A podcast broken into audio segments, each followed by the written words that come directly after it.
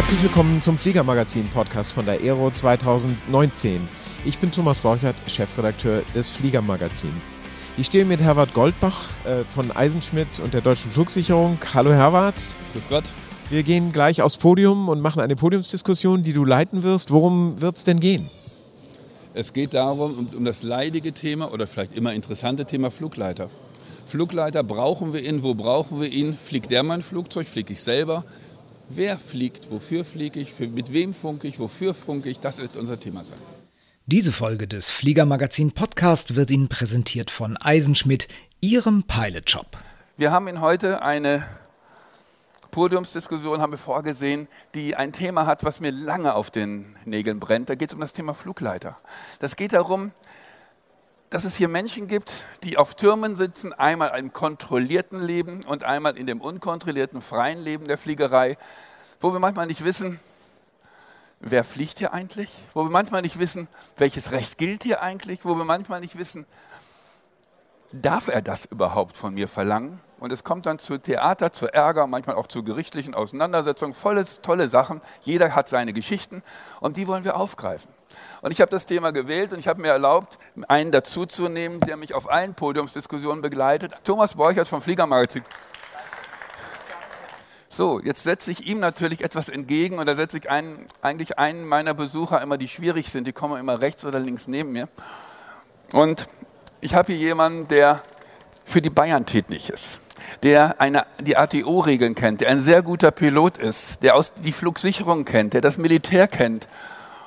Ein, ich werte einmal, kantigen, zu achtenden, bodenständigen Menschen, Mike Moore, bitte.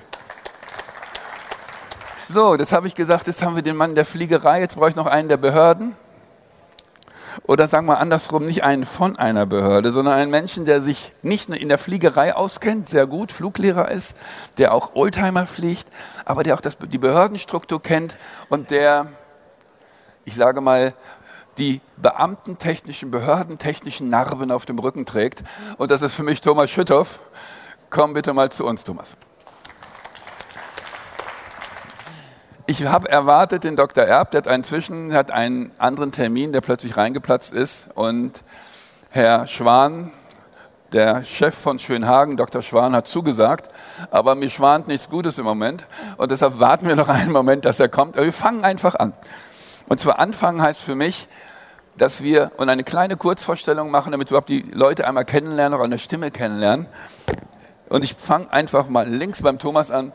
Thomas, stell dich ganz kurz vor. Ich bin Thomas Borchert, Chefredakteur des Fliegermagazins, flieg VFR und IFA meistens von unkontrollierten Plätzen. Hab also mit den Menschen zu tun, für die ich den Begriff Flugleiter unpassend finde, weil sie eins nicht dürfen, Flüge leiten. Okay, der geht der Reihe nach. Mike. Ja, ich bin Mike Moore, Pilot, Fluglehrer, Examiner und äh, mache sehr viel äh, Flugleiter-Aufrichtungslehrgänge, BFL-Lehrgänge und jetzt ganz neu auch AFIS-Lehrgänge. Okay.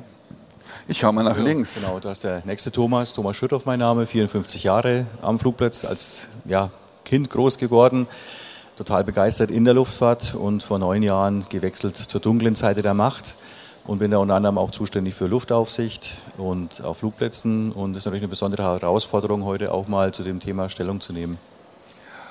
Okay. Ich habe gerade gehört, und mir schwant nichts Übles, sondern Dr. Schwan ist unterwegs. Das finde ich schon mal sehr schön.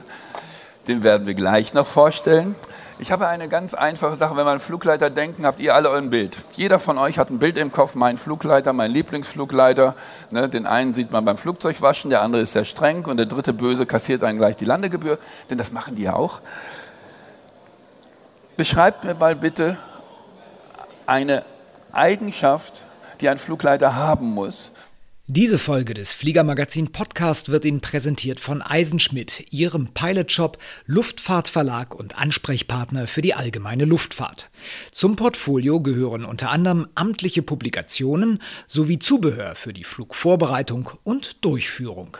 Auf aviation-training.aero kann man sich über Angebote zur theoretischen Pilotenausbildung informieren. Ob Flugschüler, Verein, Flugschule oder Behörde. Hier findet jeder die passende Lösung.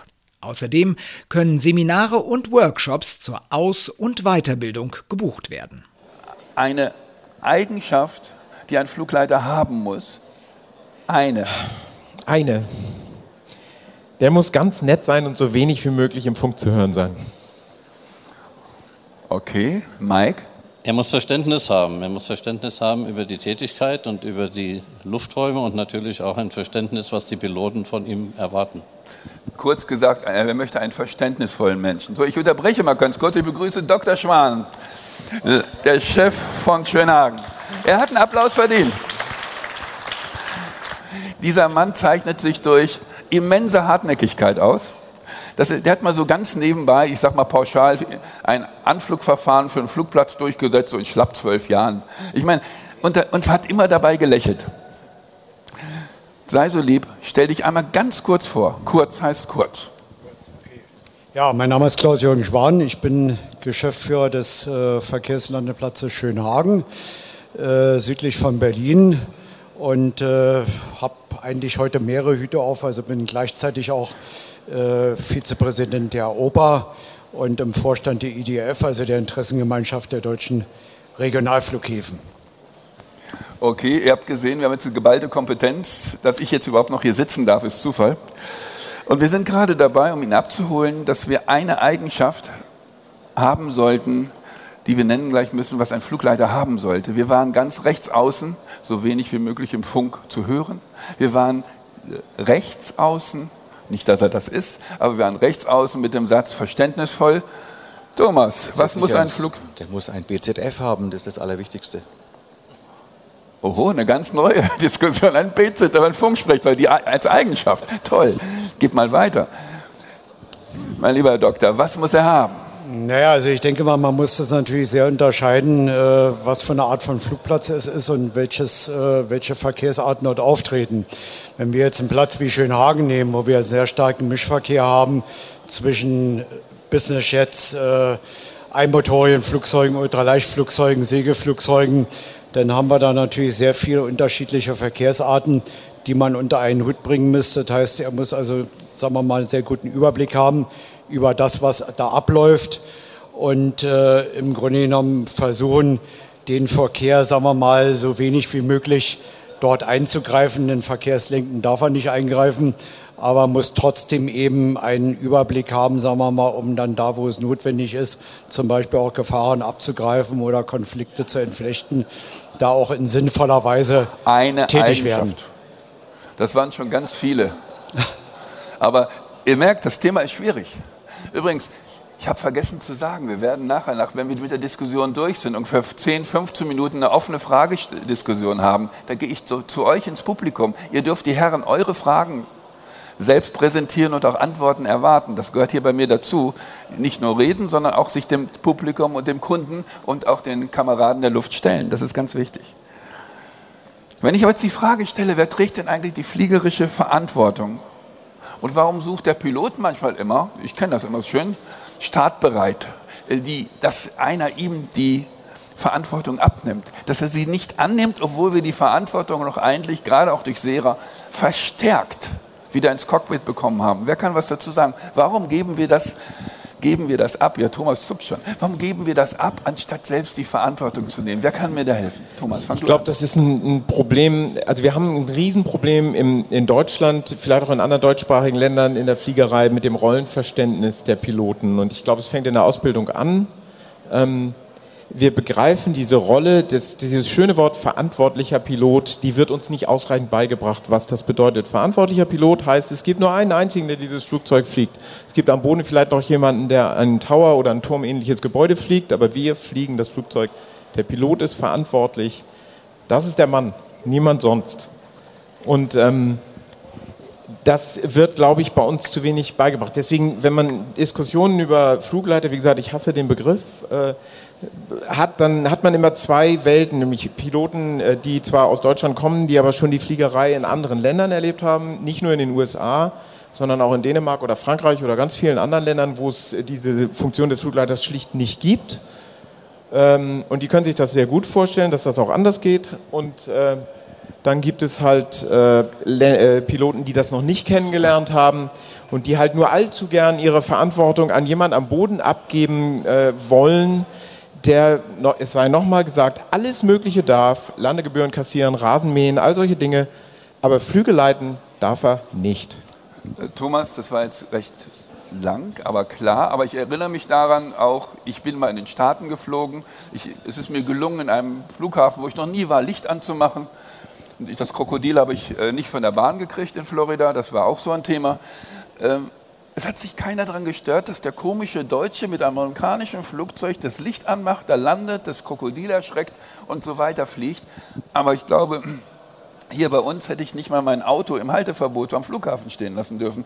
Warum sind wir so? Und der Mike ist ja so einer, der da etwas, ich sag mal, mit seiner, ich weiß gar nicht, ob du Bayer oder Franke bist, da bin ich so immer zweifel. Ich bin Hesse. Hesse? Ja. Okay, du kannst dich noch bessern. Okay, auf jeden Fall, warum sind wir so? Also, äh, um auf das eben Gesprochene nochmal zurückzukommen, dieses Abflugbereit sagen wir nicht für den Flugleiter, sondern das sagen wir für andere Piloten, die da sind. Und ich glaube, dass unser Verständnis auch in, in dem Bereich viel zu wenig ist, dass wir in dem Funk für andere Piloten reden und nicht für den Flugleiter. Und wenn dieses Verständnis auch mal weitergeht und auch weiter getroffen wird, dann sind wir, glaube ich, auf dem richtigen Weg, dann auch ein vernünftiges Zusammenspiel zu machen. Denn wenn ich auf einen Flugplatz komme, dann möchte ich schon wissen, was an dem, in diesem Flugplatz besteht. Und das machen andere Länder uns vor, indem sie nämlich ihre Position einfach in den Äther melden und nicht die höre. Und diese Dinge, die wir da sagen, die, wie gesagt, die sagen wir nicht für den Flugleiter, sondern die sagen wir für Piloten. Und, das heißt, wir äh, brauchen keinen Flugleiter, wir brauchen nur einen Kassierer der Landegebühr. Und den kann ich ja mittlerweile mit meiner App schon machen. Ja, das könnte man so. Also ich mache viele, viele Bergflugeinweisungen und äh, wir fliegen dann über die Schweiz nach Annemasse. Und in Annemasse ist es das so, dass man da tatsächlich keine Antwort bekommt. Und ich erlebe das immer wieder, dass deutsche Piloten gerne eine Antwort haben wollen. Also von irgendjemand, bitte, wir können doch nicht auf so einem großen Platz landen. Ist ja unmöglich. Und okay. alle diejenigen, die das schon jemals gemacht haben oder im Ausland waren oder auch Amerika kennen, die kennen das und die sind da nicht erschrocken. Und da Danke. muss ich wirklich hundertprozentig recht geben, auf diesem Weg befinden wir uns in dem Verständnis, und das ist auch, was ich in Aufrichtungslehrgängen immer wieder sage, ein Verständnis dieser beiden Positionen des Flugleiters, der hilft dem Piloten, aber bitte den Funk und alle Informationen für Piloten und nicht für den Flugleiter. So, danke Mike. Jetzt muss ich mal nach ganz links außen wechseln. Wir haben einen schönen Flughafen, Schönhagen. Ich glaube, nördlich ist das, das, kleine Dorf Berlin. Ne? Das ist ein bisschen nördlich davon. Gibt sogar eine Zugverbindung nach Berlin. Ihr habt ja eine. Ähm, jetzt wurde vorhin gesagt, dass der Platz ein sehr starker Mischverkehr ist, hat, dass er jetzt endlich einfach anfliegbar ist. Kann, kannst du dir vorstellen, den Platz ohne Flugleiter zu betreiben? Würde es funktionieren, wenn wir sagen, wir arbeiten nur für uns? Wir machen den Funk, jeder kann es hören, ich erkläre meine Absichten. Könntest du diesen Flugplatz so betreiben oder was hast du für Auflagen bekommen? Nee, ähm, kann ich mir nicht vorbestellen, äh, aus dem Grunde, weil wir es nämlich auch schon ausprobiert haben. Äh, wir waren 2004 einmal der erste Platz in Deutschland gewesen, der eine allgemeine Genehmigung für Fliegen ohne Flugleiter bekommen hat. Also nicht nur für bestimmte Zielgruppen, äh, die dort vorher so ein Zettelchen unterschrieben haben, dass sie den Platz von der Haftung freistellen, sondern wir hatten tatsächlich eine Genehmigung bekommen, die wir heute vom Prinzip ja auch noch haben. Äh, dass der Flugplatz für den allgemeinen Verkehr äh, also auch für platzfremde Piloten ohne Flugleiter zugelassen ist. Wir haben das eine Zeit lang also auch gemacht. Wir haben dann sogar eine automatische Ansage im Funk gehabt und dergleichen mit Windrichtung. Wir mussten das dann allerdings zunehmend einschränken und haben es dann irgendwann wieder aufgegeben, äh, weil es dann doch mit dem zunehmenden Verkehrsaufkommen und den doch sehr starken Aktivitäten am Platz tatsächlich nicht funktioniert hat. Und äh, muss auch sagen, also wer meint, das geht, der soll sich mal einen Tag auf den Tower setzen und soll sich mal anschauen, was dort im Grunde genommen alles passiert. Und äh, das kann äh, gut funktionieren, wenn man also einen einigermaßen homogenen Verkehr hat äh, wo man dann zum Beispiel in erster Linie es mit Eco-Klasse-Maschinen zu tun hat und so weiter. Aber wenn man dann, weiß ich, nebenbei noch ein Segelfluggelände betreibt, wo man dann Segelflugbewegungen hat, den Start koordinieren muss, wo man dann einen Business-Jet hat, der dann mal mit doppelter Geschwindigkeit von so einer Einbot dazwischen kommt, äh, eine UL-Maschine, die dann wieder so vielleicht mit 75 Knoten durch die Platzrunde tuckert, äh, ist es im Grunde genommen nicht mehr umsetzbar.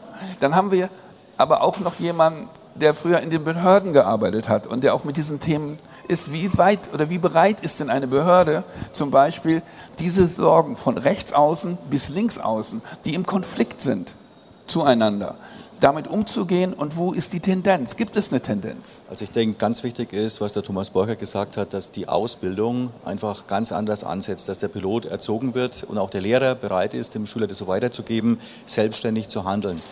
Äh, es bringt gar nichts, wenn ich mich im langen Endanflug melde. Ich sage immer, wenn in äh, Schönefeld jemand startet und meldet sich in Schönhagen schon im langen Endanflug, dann schauen alle Leute in die Richtung und das behindert den ganzen Verkehr. Und genauso ist es lästig, wenn jemand am Rollhalt steht und äh, äh wartet darauf, dass der Flugleiter sagt, er darf jetzt starten. Der muss selbstständig auf die Bahn rollen, muss loslegen sondern als Behörde kann man nur das machen, dass man A, in die Flugschulen geht, die Flugschulen sensibilisiert, die Leute zusammenbringt auf Flugplätzen, wo viel los ist. Ich bin zum Beispiel in Hildesheim sehr viel, äh, ist vergleichbar von den Verkehrszahlen mit Schönhagen. Da ist Mischverkehr da, Fallschirmsprungbetrieb, UL, Segelflug, alles trifft sich da, inklusive an- und abfliegender Verkehr von Hannover und erlebt man auch die eine oder andere Szene. Und äh, ich würde nicht, nicht so skeptisch sein, wie der Klaus jetzt sagt, hier, mein Gott, äh, das geht unmöglich, unmöglich ohne Flugleiter. Also es gibt da sicherlich auch in absehbarer Zeit, das ist auch ein Generationenproblem, denke ich, äh, Möglichkeiten auch auf den Flugplätzen ohne Flugleiter zu fliegen.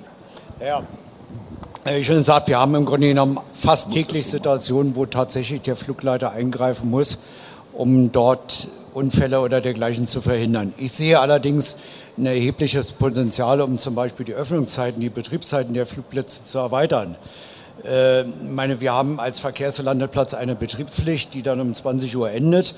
Äh, es gibt dann häufig die Nachfrage nach Spätabfertigung, was dann immer auch ohne diese berühmte sachkundige Person am Flugplatz äh, schwierig ist. Und da zum Beispiel, wie das ja auch nach amerikanischem Muster funktioniert. In Amerika ist es mittlerweile üblich, also jeden Flugplatz, der so mehr als 30, 40.000 Flugbewegungen hat, dann gleich mit einem Tower zu besetzen und dann nur die kleinen Plätze ohne Flugleiter zu betreiben die machen dann irgendwann um 21 Uhr den Tower zu und der Flugbetrieb kann trotzdem 24 Stunden weiterlaufen. Und da würde ich also ein gewisses Potenzial auch für Plätze wie Schönhagen sehen, mit einem höheren Verkehrsaufkommen, dass man da einfach die Betriebszeiten und dann auch die Nutzbarkeit der Infrastruktur erweitern kann. Eine Frage ans Publikum. Würde euer Landeverhalten sich verändern, wenn da keiner am Turm ist? Wer ist dafür? Wer würde anders anfliegen, anders fliegen? Keiner. Also, die Antwort habe ich erwartet. Das heißt auf Deutsch gesagt, wir als Piloten würden uns nicht verändern. Und wenn ich jetzt aber daran denke, dass, ich, der Thomas hat mir mal gesagt, es gibt Plätze, wo IFA-Flieger laufen, wo sogar 737 landen mit Passagieren auf unkontrollierten Plätzen. Wäre das für dich in Deutschland denkbar? Ich glaube, das, was der Klaus-Jürgen Schwang gerade beschrieben hat, ist einfach ein Problem der Übergangsphase, wie Thomas Schütthoff das gerade gesagt hat.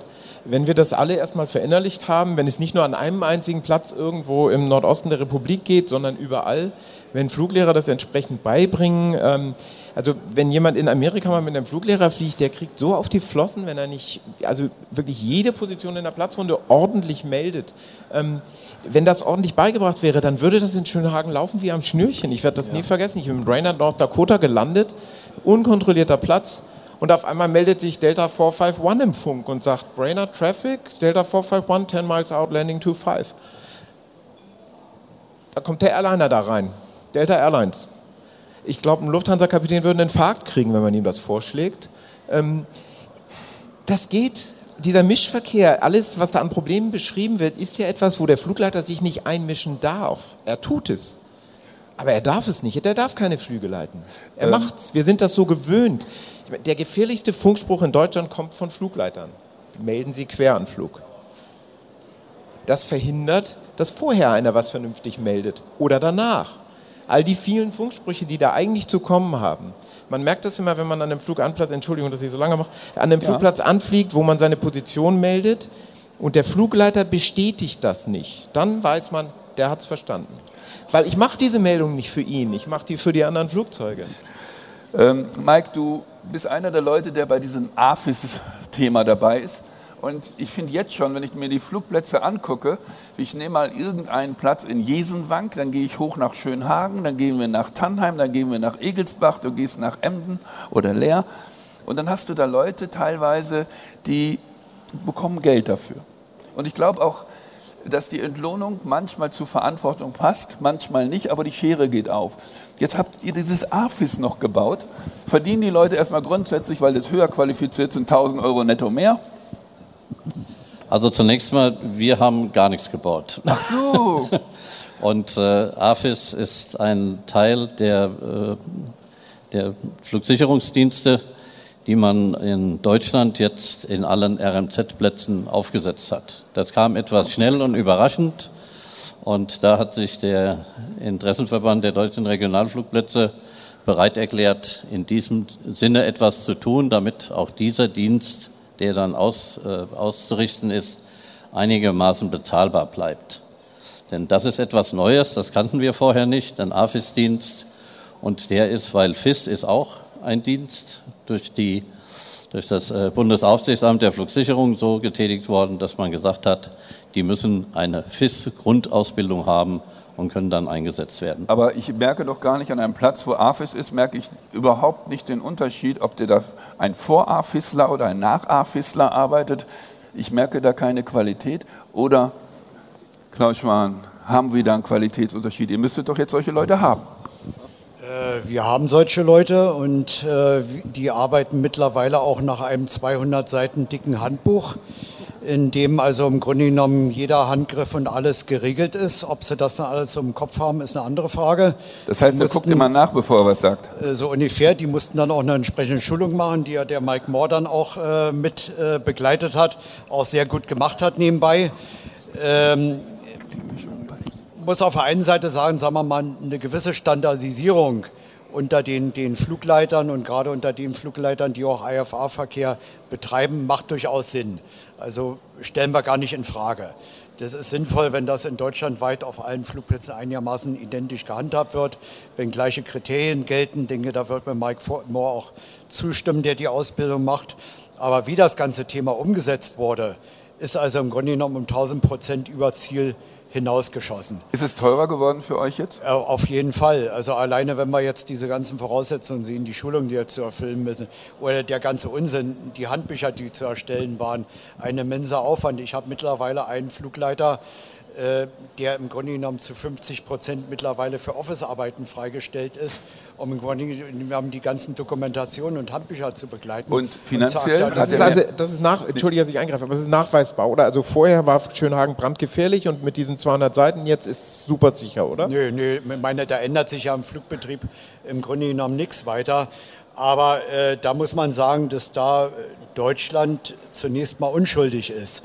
Nee, äh, lass mal, lass mal ja. ganz kurz. Nee, das jetzt nicht, nicht ausweichen. Ich möchte eigentlich jetzt einen Punkt wissen. Wir haben gesagt, wir haben 200 Seiten, wir haben eine 50 Prozent äh, Kapazität abgestellt ja. für die Verwaltung dieser Seiten. Wir haben Ausbildungskosten. Mir hat Coburg zum Beispiel gesagt, dass die Investitionen in den Platz, die sie hatten für das Jahr 2019 in die Ausbildung des AFIS gehen, die Gelder. Sie können nichts am Platz mehr machen. Das Geld ist weg. Ja. ja? Und ähm, wie viel äh, bekommen denn deine Leute, wenn sie jetzt mehr Verantwortung haben? Kriegen die mehr Geld? Nee, haben die, die ihren Tausender mehr? Nee, die bekommen nicht mehr Geld. Das Ergebnis ist also eher, dass jetzt die, dass wir vom BAF auch auditiert werden, dass die Dienstzeiten also auch strenger überwacht werden und dass es mittlerweile problematischer ist, noch eine Spätabfertigung vielleicht reinzunehmen nach Betriebsschluss, wenn dann die Dienstzeit überschritten ist, weil die mittlerweile genauso überwacht wird wie zum Beispiel beim Lkw-Fahrer oder beim Berufspiloten. Ich habe mal gelernt in meiner Management-Ausbildung, es gibt einen Satz, der heißt einfach, wem dient es? Dann stelle ich jetzt hier einfach an die Gruppe die Frage, und zwar zuerst an ihn und dann an den Thomas oder an euch jeder nur ganz kurz. Wem dient dann die Einführung dieses Systems? Man kann so sagen, dafür haben die äh, Flugleiter jetzt eine medizinische Tauglichkeit, die über die der Piloten hinausgeht. Denn außer der Tauglichkeit für Piloten müssen sie noch die Tauglichkeit nach NFL 78 für Fluglotsen nachweisen. Brauche ich eine Tauglichkeit, um, um Landegebühren zu kassieren? Entschuldigung. Ich muss jetzt mal hier Schwung machen. Thomas, sag bitte du da was. Ich sage dazu recht wenig. Die Länder sind unschuldig. Ich schaue da einfach mal Richtung DFS. Die Plätze, die wir betreuen, betrifft es so gut wie kaum. Die Länder sind unschuldig. Gut, lassen ja, wir den Satz also mal stehen. Stelle. Ich meine, für mich ist das Thema Flugleiter generell, äh, wenn ich jetzt einen kleinen Flugplatz anschaue, ich, ich fange jetzt mal an der anderen Seite an. Ne, und ich sehe Vereine, die einen Flugplatz betreiben, wo einer einmal im äh, Jahr einen Flugleiterdienst macht. So, wem nützt das was? Ne? Ich möchte heute, wenn ich als Pilot irgendwo starte und lande, wissen, und das ist auch die Auflage von jedem, für jeden Flugplatzbetreiber, ist die Piste in Ordnung, kann ich da starten und kann ich da landen. Natürlich höre ich das Gegenargument, weltweit landet man auf einer Wiese, auf einem Flugplatz auf eigenes Risiko. Wenn da zehn Maulwürfe in der Nacht da waren, dann ist es halt das Problem von den Piloten. Ich bin eigenverantwortlich. Wir haben aber leider halt die Auflage gemäß der Platzgenehmigung, gemäß NFL, da muss ein Flugleiter da sein, oder aber wir haben die Möglichkeit auch den, äh, die sachkundige Person einzusetzen.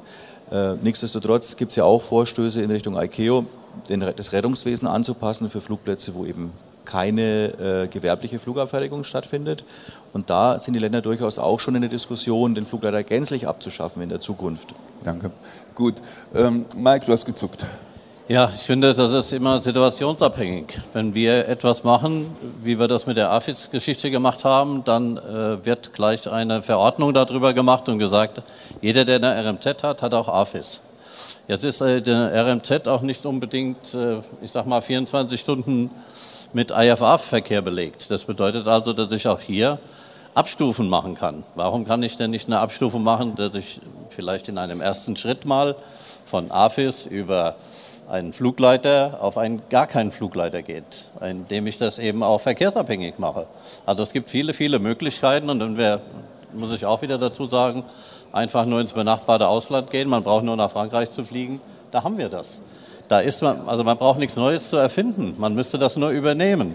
In den Fällen, wo Sie eben äh, gewerblichen Verkehr haben oder Passagiere befördern, haben die eine Kontrollzone.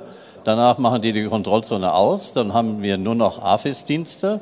Und darunter haben wir so etwas wie, äh, das heißt Gott sei Dank nicht Flugleiter bei denen, sondern die verbieten auch, dass irgendjemand auf dem, auf dem Boden mit den Piloten spricht, sondern die Piloten sollen untereinander sprechen. Und ich finde das ganz großartig, dass das auch an Flugplätzen funktioniert, die auch einen gewissen Verkehrsaufwand haben. Und das muss man eben festlegen.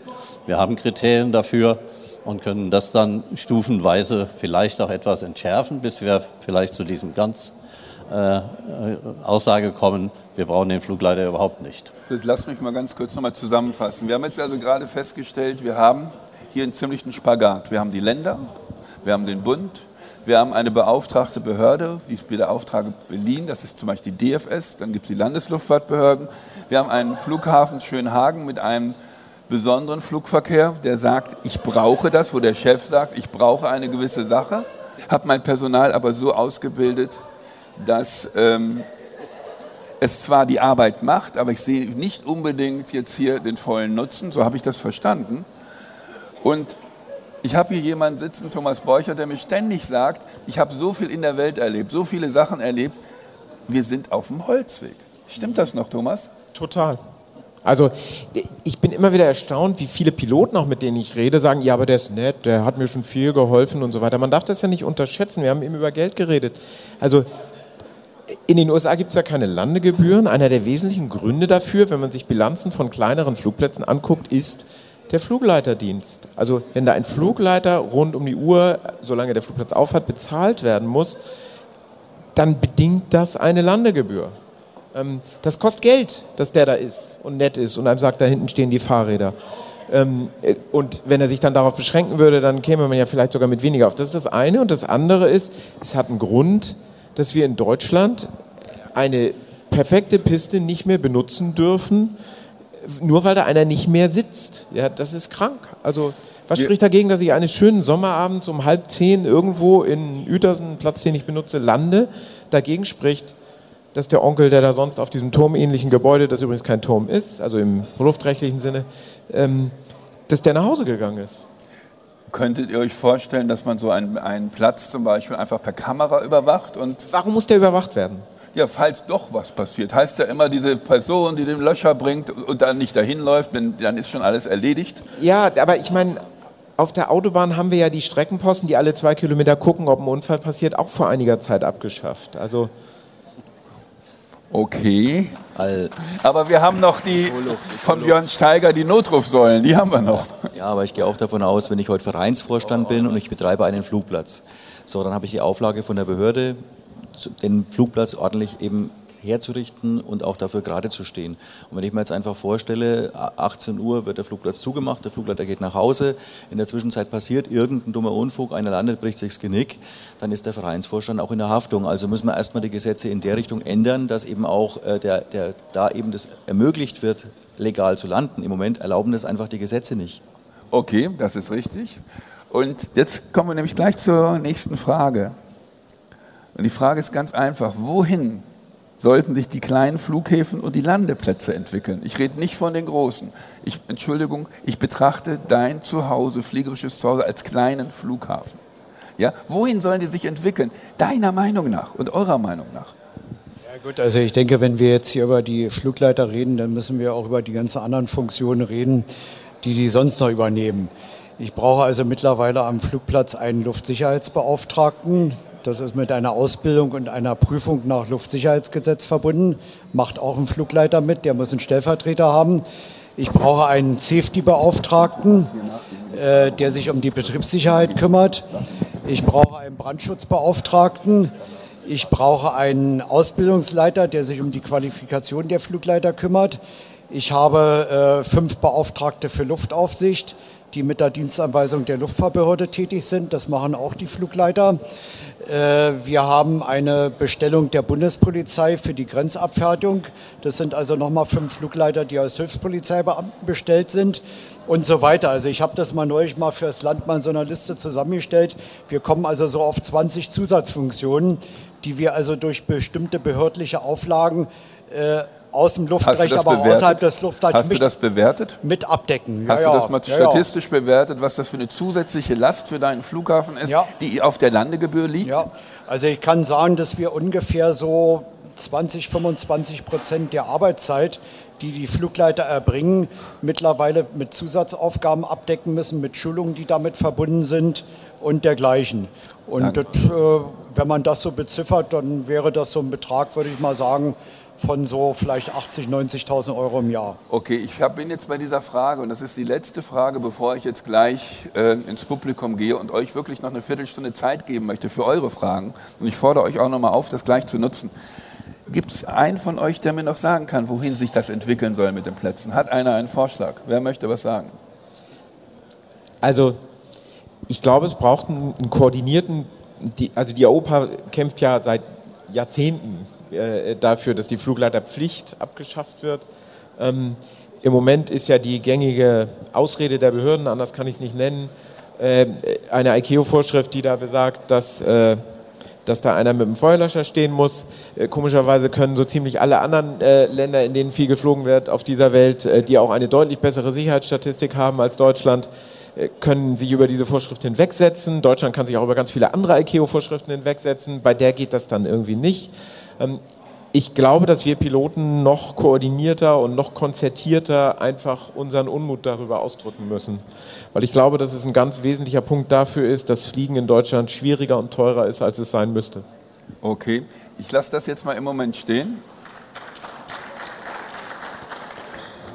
Und jetzt würde ich gerne mal von euch, und da komme ich jetzt runter, wissen, was möchtet ihr denn jetzt mal mit diesen Herren an Fragen beantworten, sprechen, diskutieren, abstimmen. Wer fängt an? Ihr könnt euch die Herren aussuchen, die sind nicht ohne Grund da, die sind leidgeprüft und die können Leid aushalten.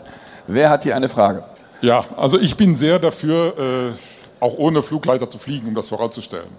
Was aber, glaube ich, auch sehr wichtig ist, und da würde ich gerne mal einen Kommentar zu hören, wenn man manche Plätze anfliegt, in denen man nicht so familiär ist, dann findet man oft so im Funk so die Kumpels untereinander. Hi Franz, wie geht's? Auch unterwegs. Ja, ja, ich bin äh, hier über der Müllverbrennungsanlage. Äh, das hilft mir als Ortskundigen relativ wenig. Das heißt, zu der Fliegen ohne Flugleiter muss auch eine gewisse, äh, sag mal, konsequente äh, Positionsmeldung kommen, die auch für einen, der noch nie da war, relativ verständlich ist. Und das vermisse ich an vielen Plätzen. Gerade so am Wochenende, wo die Kumpels unter sich sind. Wo fliegen Sie? Ich fliege in Dortmund, da ist das leider nicht so. Da fliegen wir auch nicht ohne Flugleiter. Aber ein paar Kilometer weg, in Hamm zum Beispiel, findet man das mit der Müllverbrennungsanlage schon ganz gut. Ich weiß mittlerweile, wo sie ist, ich glaube andere nicht. Da würde ich gerne noch einen Kommentar hören. Wie kann man das schaffen, dass auch vernünftig Positionsmeldungen dann gemacht werden? Weil das ist für mich unbedingt notwendig. Einigt also, euch untereinander. Ihr macht das untereinander jetzt. Ich mische mich da nicht ein. Bitte. Also bei Vier Leute, so, drei Meinungen. Bei mir ist so, ich nehme als Behörde äh, regelmäßig an Fluglehrer-Auffrischungsschulungen teil, sensibilisiere da die Fluglehrer. Und da liegt meiner Ansicht nach das Hauptziel, dass die Leute A weitergeben, Luftraumstrukturen zu vermitteln. Dazu muss ich die aber selber als Fluglehrer erstmal wissen. Und natürlich auch Standard-Anflugverfahren zu wählen. Und genauso ist, ich bin als Prüfer tätig und erlebe häufig bei Prüfungsflügen, wie auf Flugplätzen äh, geflogen wird, eingeflogen wird. Und da kommt es regelmäßig vor, dass ich mir auch jemand zur Seite nehme, aber als freundliche Behörde und denen auch sage, Mensch, pass mal auf, beim nächsten Mal denk doch bitte drüber nach. Und das wäre ein Wunsch von mir oder von, auch von den Kollegen, dass man einfach damit offensiv umgeht, dass man diese Leute wirklich nach und nach umerzieht, regelrecht und sagt, pass auf, ihr seid selbst verantwortlich, wir fliegen über den Gegenanflug ein. Wenn ich von weitem schon höre, aus fünf Minuten Entfernung, es sind sechs, sieben Maschinen in der Platzrunde, dann muss ich nicht erst nach einem direkten Anflug fragen, sondern dann sortiere ich mich ein auf Platzrundenhöhe, fliege dort an und dann wird das Ganze auch sinnvoll. Ne? Dankeschön. Die nächste Frage. Ja, nochmal auf die Kosten zurückzukommen. Wie viel Prozent der Kosten an der Fliegerei fällt denn auf die Landegebühr? Wenn ich mir nur überlege, was ein luftfahrtgeprüfter Tankdeckel von der Cessna kostet. Ja Gott, es läppert sich. Ne? Natürlich kann man jetzt sagen, ach, die 20 Euro pro Landung, puh, also ich fliege in Cirrus, da kostet das so viel. Ähm, äh, was ist das schon? Wenn ich mal ordentlich landen üben will in den USA, dann mache ich 10 Platzrunden und dann kann ich das wieder. Und ich muss auch noch nie mal aussteigen und ausmachen und irgendwo hingehen und zahlen und wieder einsteigen und wieder weg. Und wenn ich an drei verschiedenen Plätzen machen will, dann, äh, dann kostet mich das nicht an jedem Platz na Minimum eine halbe Stunde, um da zu zahlen und wieder wegzukommen. Ich spare also schon mal anderthalb Stunden. Ich spare auch coole 200 Euro. Für mich ist das Geld. Da kann ich hinterher ordentlich essen gehen. Ja, was kosten die Flugstunde für die Cirrus? Das ist eine halbe Flugstunde. Ja. Aber da kommt schon was zusammen. Also ich, äh, ich, ich sehe einfach keinen vernünftigen Grund, mein Geld zum Fenster rauszuschmeißen. Ich könnte es auch anzünden, verbrennen. Weil ich habe ja, ich kriege keinen Wert dafür. Ja, aber wer in der Fliegerei äh, zum Beispiel, ich nehme mal davon an, dass Sie ein eigenes Flugzeug haben. Nee, schön wär's. Ne? Und also, gechartert. Kommt ja auch noch dazu. Ja klar, aber wie gesagt, warum soll ich mein Geld zum Fenster rausschmeißen? Also da kaufe ich mir lieber einen Tankdeckel. Ich komme aus Kempten, ich spreche jetzt aus der Sicht äh, des Flugplatzbetreibers und da kommen ja zwei Dinge, wo ich sagen muss, es wird überall so sein oder in vielen Plätzen so sein, dass die Plätze zugebaut worden sind. Ringsum sind äh, Häuser gebaut worden und der Flugplatz wird immer enger bedrängt. Ich kann mir es nicht vorstellen, dass man beispielsweise nachts um halb zehn irgendwo landen kann, ohne dass von der Bevölkerung ein großes Hallo kommt oder ein großer Widerstand kommt. Äh, Punkt zwei, äh, Kempten hat gekreuzte Pisten und es ist sehr merkwürdig. ist eine Frage der Ausbildung natürlich. Wie häufig kommt es vor, dass äh, Flieger plötzlich aus der verkehrten Richtung anfliegen und der Flugleiter, meine Frau ist Flugleiterin, Samstag, Sonntag, sie stellt immer wieder fest, ein großes Manko der Ausbildung natürlich, da kommen wir wieder auf das Thema. Die passen nicht auf, die fliegen verkehrt an und das Risiko für eine Kollision ist sehr groß, wenn da droben nicht einer hockt, der das zufällig sieht oder beobachtet. Ja, also das Thema ist aus Amerika, ich sag, nehme das vom Thomas von vorhin auf, äh, allseits bekannt. Es braucht standardisierte Verfahren, die an, die Flug, an jeden Piloten weitergegeben werden, wo es Positionsmeldungen gibt über Unicom und dann ist sowas eigentlich auch ausgeschlossen. Ne, meine, wo Menschen sind, passieren immer Fehler, ne, aber wir müssen einfach wirklich lernen, selbstständig, eigenverantwortlich uns auf dem Flugplatz und um den Flugplatz herum aufzuhalten. Dankeschön, Thomas. Ähm, also stellen wir uns einfach mal Folgendes vor. Wir alle nehmen uns fest vor, so zu fliegen, als wäre da gar kein Flugleiter. Als wäre es so wie in Frankreich, Dänemark, den USA oder sonst was. Und vielleicht, wenn wir das drei Jahre lang machen, dann merkt irgendeiner, oh Mensch, okay. da braucht man ja gar keinen. Ein netter Ansatz. Wir haben hier noch eine Frage. Also mein Hauptpunkt wäre eigentlich in der ganzen Luftfahrt im Moment, äh, hört man viel bei den Verbesserungen, auch von den Vorschriftenseite her, äh, dass wir dazu gehen wollen, angemessene Vorschriften zu machen. Äh, und angemessen heißt für mich in dem Fall, dass man sich das mal angucken müsste. Wir haben ja die Regelung für HX-Betrieb, beispielsweise für kontrollierten Luftraum, je nachdem, was für Anforderungen gestellt werden. Und ich frage mich einfach, ob es nicht bei dieser Abstufung von Verkehrslandeplatz zu Sonderlandeplatz da auch Möglichkeiten geben müsste. Jetzt muss natürlich mit der Flugplatzzulassung dann auch ab, abgestimmt sein, äh, dass ich sage, ja freilich, ein Verkehrslandeplatz, wenn da viel Verkehr ist und hat er seine bestimmten Zeiten, dann wollen wir das lieber aus Sicherheitsgründen mit einem äh, Flugleiter machen, weil es angemessen ist für, in der Risikoabwertung. Aber ich muss dann nicht dauern, und das stört mich wahnsinnig, wenn ich an einem schönen äh, Sonntag, äh, Nachmittag im Hochsommer, wo es lange hell ist, fliege, dass reihenweise die Flugplätze zumachen, weil äh, der Flugleiter nach Hause geht. Das haben wir ja gehabt. Warum kann ich den nicht abstufen und sagen, ich mache HX? Anschließend mache ich den, betreibe ich den wie einen Sonderlandeplatz äh, außerhalb von diesen Zeiten ohne Flugleiter. Das heißt, eine angemessene Regelung, die an die Verkehrslage, an die Zeiten ist, veröffentlicht ist und dann haben wir die Disziplin von den äh, Piloten auch, die sich natürlich da an die Phraseologies halten müssen. Das war keine Frage, das war ein richtiges Statement hier. Also das Statement, ich bringe das mal rein, unter anderem ein andere einen anderen Umgang mit dem Platz, wie wir das vorhin so ähnlich von Mike gehört haben. Diese, diese Abgraduierung eines Platzes der Qualität. Wer will dazu was sagen? Wäre das überhaupt umsetzbar? Rechtlich? Wäre das umsetzbar technisch? Und würdet ihr das wollen? Könnten wir in Deutschland so vorgehen? Naja, wir haben das ja eben gehört. Es beinhaltet natürlich eine Änderung unserer Verordnung. Da müssen wir erstmal den, äh, den Flugplatzzwang abschaffen. Wir müssten an den Öffnungszeiten was machen. Wir müssen Strukturen dort ein, einführen. Und dann geht es natürlich auch darum, mit dem Beispiel von Kempten eben, äh, wenn wir Flugplätze haben, an denen es notwendig ist, eine gewisse Dienste bereitzustellen, dann müssen wir auch bereit sein, das zu machen. Und äh, das liegt sehr individuell auch an den einzelnen Flugplätzen. Aber das abzustufen, das Geschäft, das, was uns auch andere Länder zeigen, da wäre ich auf jeden Fall sofort dafür. Wir müssen halt unsere Gesetze und Verordnungen dahingehend anpassen. Das muss geschehen. Frage, wir haben vorhin eine Frage noch nicht beantwortet, die kam auch aus Emden, glaube ich. Da war das Thema Nachtfluglärm bei nicht besetzten Plätzen. Also das heißt, die Lärmerzeugung, Lärmemissionen, die jetzt durch die Schließung gestoppt sind, die kommen dann länger und häufiger. Müsste das auch ins Gesetz hinein, dass dann äh, da etwas verändert werden muss über die Nutzungszeit, Nutzung, Rest und die Bevölkerung muss es akzeptieren oder kann sie es?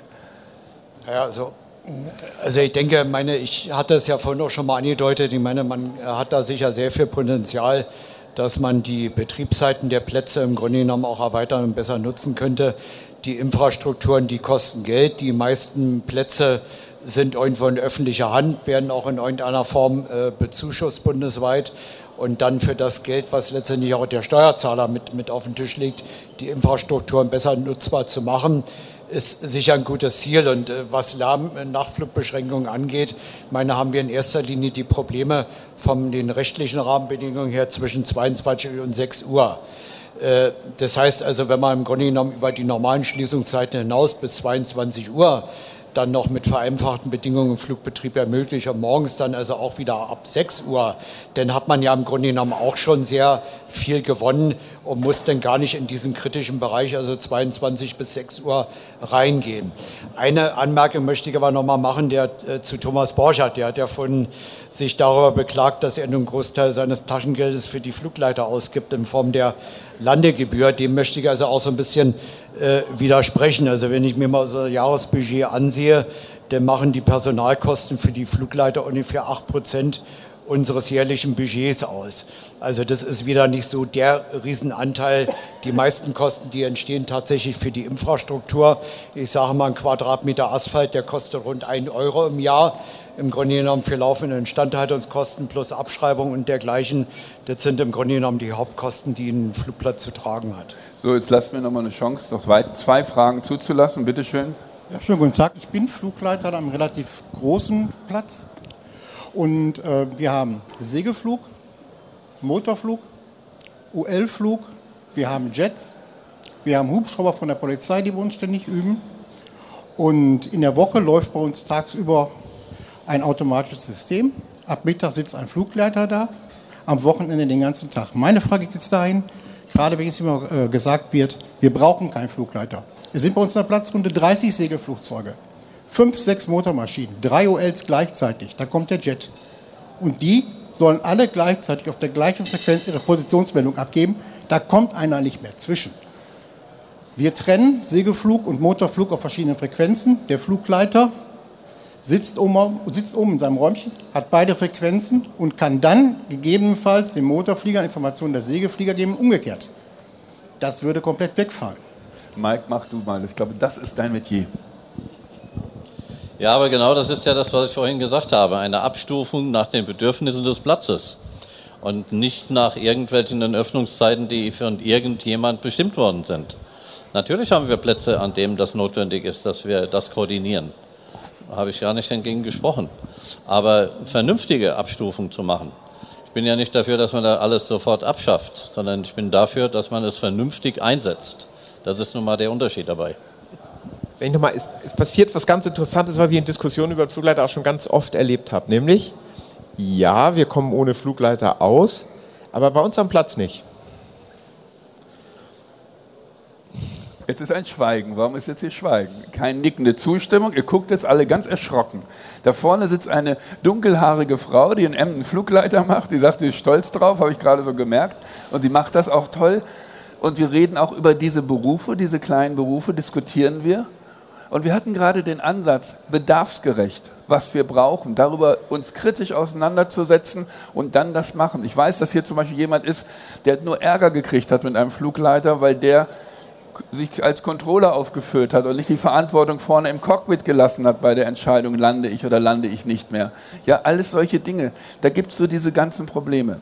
Aber ich will jetzt noch eine Frage zulassen, weil langsam ich gern pünktlich fertig bin und danach kommen Sie noch dran. Das ist die nächste, aber bitte. Dann versuche ich mich möglichst kurz zu fassen, weil es ist eine Frage und auch ein Statement. Eine Frage ganz klar. Gibt es denn Statistiken, Untersuchungen im Vergleich zu Ländern um uns herum, aus denen man Erkenntnisse gewinnen könnte, was denn sicherer ist. Ja, und dazu ein Statement meinerseits. Ich bin Saarländer, habe das große Glück, in Frankreich fliegen zu dürfen. Unsere französischen Kollegen lachen sich kaputt, wenn Deutsche nach Frankreich kommen. Unsere französischen Kollegen fliegen äußerst ungern nach Deutschland, weil sie sich den ganzen Zinnober nicht antun wollen. Ja?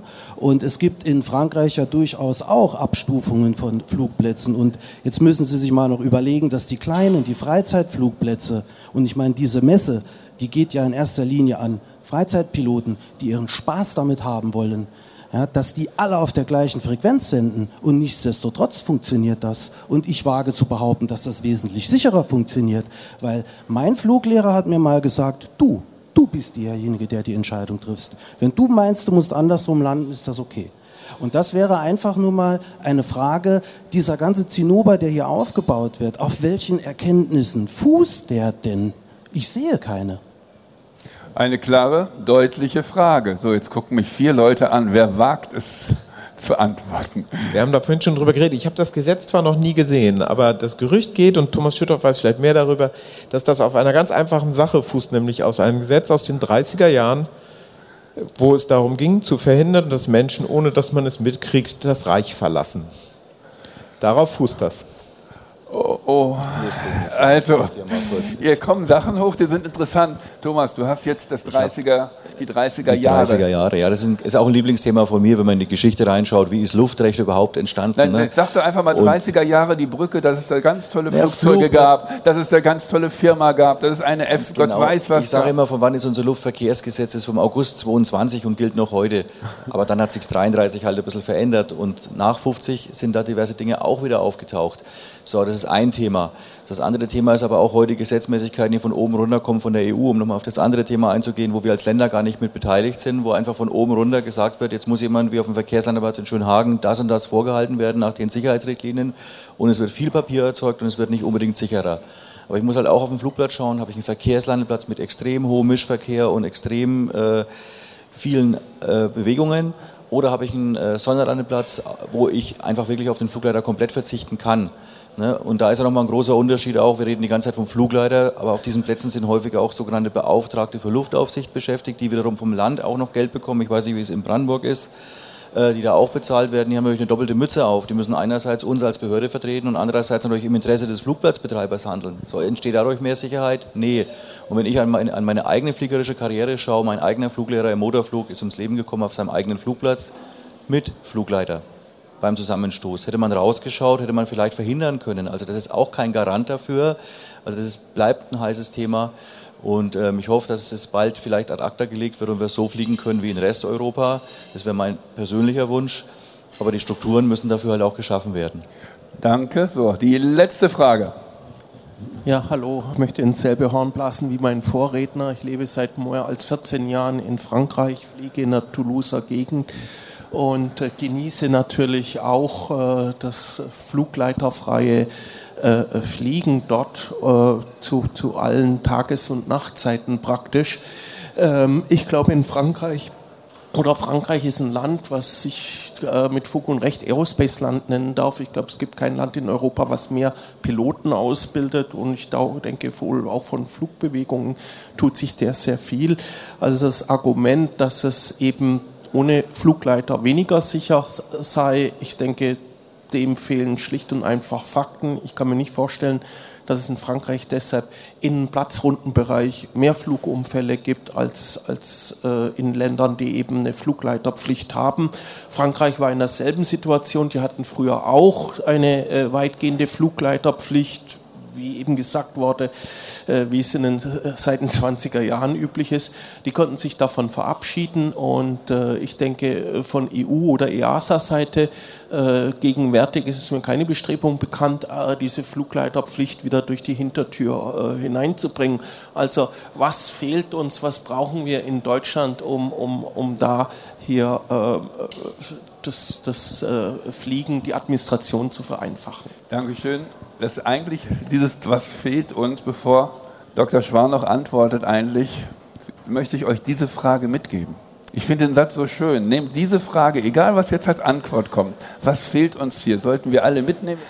Noch eine Antwort und dann machen wir. Ja, also ich bin an der Stelle auch äh, ganz bei den, den äh, Kollegen, was wir vorhin schon gesagt haben. Es ist eine Frage der fliegerischen Kultur und der Ausbildung. Und äh, ich meine, wer mich kennt, weiß, dass ich selber auch immer so ein bisschen halb in der amerikanischen Fliegerei zu Hause bin. Ich habe selber auch eine amerikanische Lehrberechtigung, nehme auch also regelmäßig so die Scheckflüge für die Lizenzverlängerung ab. Und ich mache mir also häufig den Spaß, dass ich die Piloten also vorher nicht frage, wo sie ihre Ausbildung gemacht haben, ob in Deutschland oder in den USA. Und ich merke das jedes Mal innerhalb der ersten zehn Minuten, ob jemand in den USA sein PPL gemacht hat oder in Deutschland.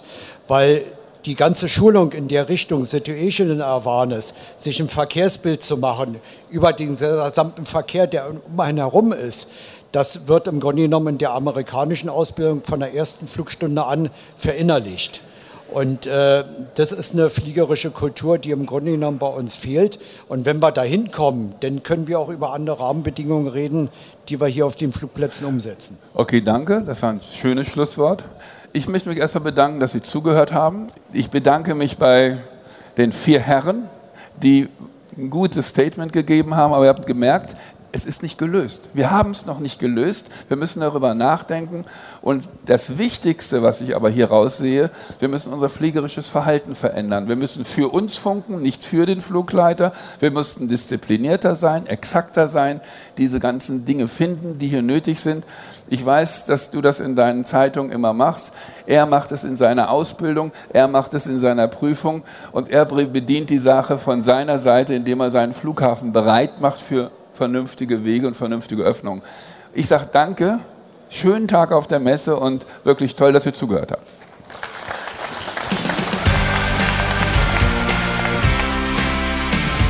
Das war unser Fliegermagazin-Podcast. Schön, dass Sie dabei waren.